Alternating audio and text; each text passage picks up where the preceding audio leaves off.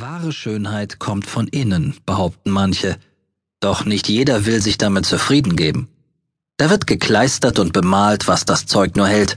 Das Ergebnis der Bemühungen ist überwältigend oder auch nicht. Wer sich selbst nicht ansprechend genug verschönern kann, nimmt die Unterstützung professioneller Kräfte in Anspruch. Sie überbieten sich mit Angeboten. Frauen, die schon von Natur aus schöner sind als Männer, frönen dieser Übung seit Urzeiten schon. Einige Herren der Schöpfung tun es ihnen nach. Du sollst das Beste aus dir machen, ist ein oft ausgesprochenes Gebot.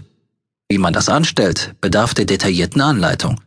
Die aktuelle Mode spielt eine wesentliche Rolle dabei, ihre Verfechter sind sich nicht immer einig. Gravierende Unterschiede machen die Interpretation erst spannend, oft kommt es auch zum Streit.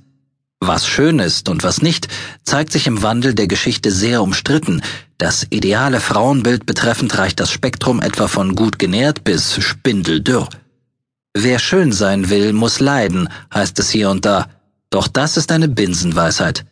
Man muss sich nur zu helfen wissen. Trickreiches zur gefälligen Anwendung macht gezielt die Runde. Gehen Sie aus sich heraus. Sie müssen nicht gleich aus der Haut fahren, wenn ein Blick in den Spiegel Ihr Missfallen erregt. Da ist noch viel zu tun. Kaltes Wasser beseitigt die Sorgenfältchen, die das in der Nacht durchstreifte Traumland in ihr Gesicht gegraben hat. Im Nu sind solche Spuren schon beseitigt.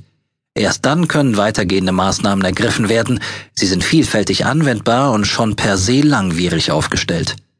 Machen Sie mehr aus sich, bevor Sie unter Leute gehen, bieten Sie ihnen einen bezaubernden Anblick. Das lässt anderes vermuten, als Sie in Wahrheit auszustrahlen bereit sind. Hier geht es nicht nur um Kosmetik. Wir müssen besser erscheinen, als wir sind. Das erfordert der gepflegte Umgang miteinander. Eine zweite oder dritte Außenhülle schützt die näher liegende